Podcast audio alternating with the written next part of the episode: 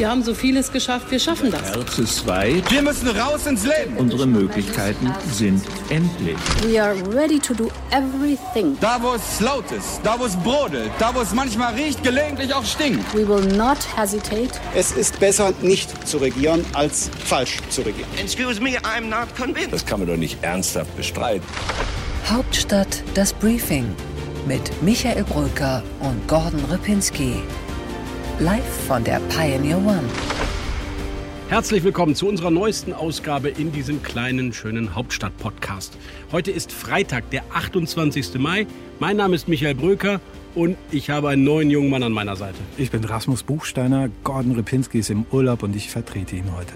Und das passt auch ganz gut, denn Rasmus Buchsteiner ist nicht nur unser Chefkorrespondent bei The Pioneer, er ist inoffiziell auch Mr. Bundestag. Und deswegen frage ich ihn doch mal direkt, wir sind im Schlussspurt Richtung Sommerpause. Man ist gefühlt schon im Wahlkampf, wenn man sich bei Twitter umschaut, aber in Wahrheit wird noch äh, ein paar Wochen richtig Sachpolitik gemacht, oder Rasmus? Auf jeden Fall, Michael. Zwei Sitzungswochen stehen noch bevor, zwei Sitzungswochen, in denen viel entschieden wird im Bundestag. Und äh, das ist vielleicht der oberflächliche Eindruck, dass die Parteien mit ihren Wahlprogrammen beschäftigt sind. Aber nein, es gibt auch noch viel Sachpolitik. Ich möchte mich für eine zweite Amtszeit als Bundespräsident zur Wahl stellen. Ich möchte unser Land auf seinem Weg in die Zukunft begleiten. Eine Zukunft nach der Pandemie, eine Zukunft nach Corona, die jetzt endlich in Sicht gerät. Der Bundespräsident, er will obwohl die Lage in der Bundesversammlung im Februar 2022 zumindest unklar sein könnte, also die Mehrheitssituation, will Bundespräsident Frank-Walter Steinmeier erneut antreten. Man habe sich in der Pandemie wundgerieben, hat Steinmeier gesagt, er möchte helfen, diese Wunden zu heilen. Das ist natürlich eine spannende Nachricht für die Berliner Republik, denn sie sorgt dafür, dass sich die Machtfragen neu stellen. Ich will mal drei Fragen jetzt stellen, auf die es jetzt ankommt. Erstens, hat er eine Chance. Frank-Walter Steinmeier hat klargemacht, er tritt an und er hat Unterstützung von de, äh, einem linken Ministerpräsidenten. Immerhin, wer hätte das gedacht? Die Linken waren genau diejenigen, die damals einen Präsidenten Steinmeier abgelehnt haben. Er hat natürlich die Unterstützung seiner Partei, der SPD, und er hat neuerdings die Unterstützung der FDP, wo man davon ausgehen kann, dass dort durchaus auch Fans dieses Präsidenten sind, aber vor allem auch ein FDP-Bundesvorsitzender Christian Lindner diese Unterstützung für Steinmeier vielleicht auch als Verhandlung Verhandlungsmasse in möglichen Koalitionsverhandlungen benötigt. Doch das reicht natürlich nicht für eine Mehrheit in der Bundesversammlung. Also Stand jetzt hat Frank-Walter Steinmeier keine Chance, wenn nicht auch Union und die Grünen sich für ihn aussprechen. Dazu kommen wir gleich. Zweite Frage. Warum tritt er erneut an? Frank-Walter Steinmeier hat gelitten wie kaum ein zweiter Politiker hier in Berlin in der Pandemie.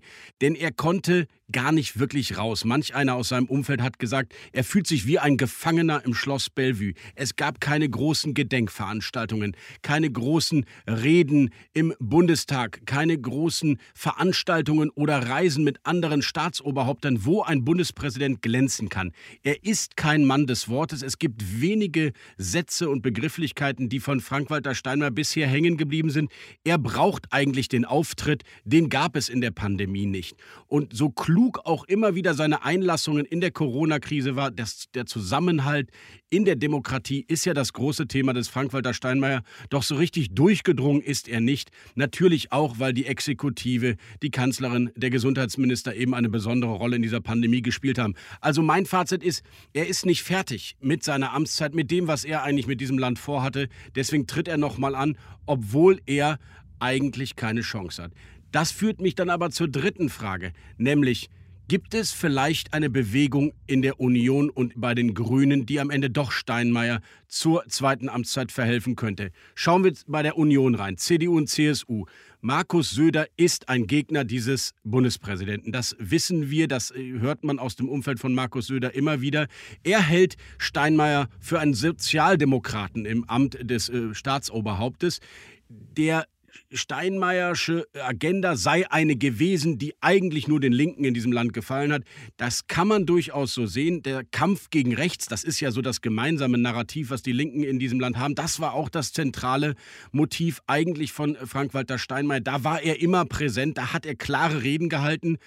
Ähm, zugleich war es, sagen wir mal, wenn es um Linksextremismus ging, nach bestimmten Taten in Leipzig oder auch nach dem 1. Mai, war aus dem Schloss Bellevue nichts zu hören. Also die Linken lieben diesen Bundespräsidenten, Konservative konnten durchaus mit ihm hadern. Da war ja auch immer noch dieser sanfte Anti-Amerikanismus, der gelegentlich bei Steinmeier durchgeklungen ist. Man erinnere nur an das Wort Hassprediger äh, zur, zur Amtseinführung von Donald Trump. Das haben auch viele Konservative nicht vergessen. Also er ist kein Liebling bei CDU, CSU, erst recht nicht bei Markus Söder. Bei Armin Laschet sieht das anders aus. Er schätzt ihn durchaus.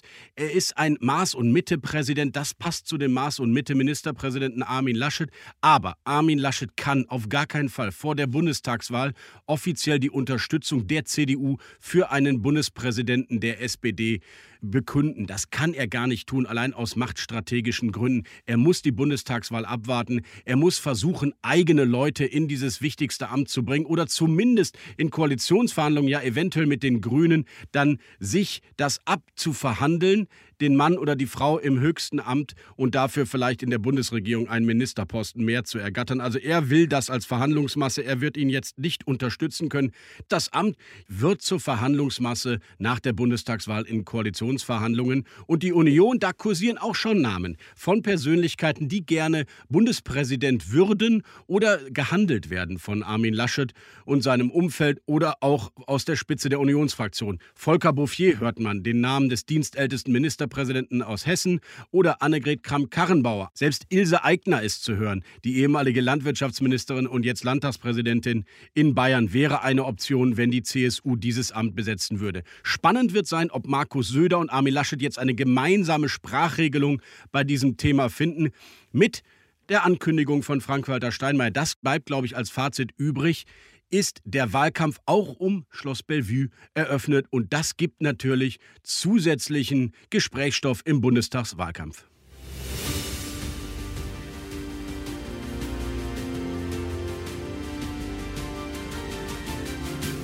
Unsere weiteren Themen heute. Wir diskutieren über den angeblich schwierigsten Wahlkampf aller Zeiten und die nicht totzukriegende AfD im Osten.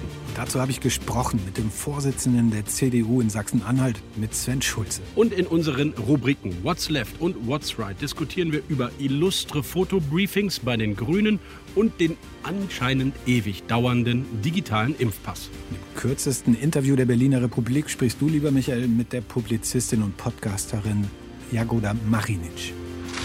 Danke, dass Sie bis hierher bei uns waren. Und wir würden uns natürlich freuen, wenn Sie noch ein bisschen bleiben. Denn diesen Podcast, den bekommen Sie immer freitags und immer in voller Länge, wenn Sie Pionier sind oder wenn Sie Pionier werden. Ja, guter und unabhängiger Journalismus, der kostet natürlich Geld. Schon ab 25 Euro monatlich sind Sie dabei, als Student sogar schon ab 10. Dafür bekommen Sie von uns alle Briefings und Podcast-Formate, die exklusiven Beiträge unserer Pioneer Experts, mehr als 2500 Infografiken, Live-Journalismus auf unserem Redaktionsschiff, der Pioneer One. Gehen Sie jetzt einfach auf join.thepioneer.de und melden Sie sich an. Wir würden uns freuen, Sie als Pioneer bei uns begrüßen zu können, digital und demnächst auch wieder bei uns an Bord. Hauptstadt das Briefing. Live von der Pioneer One.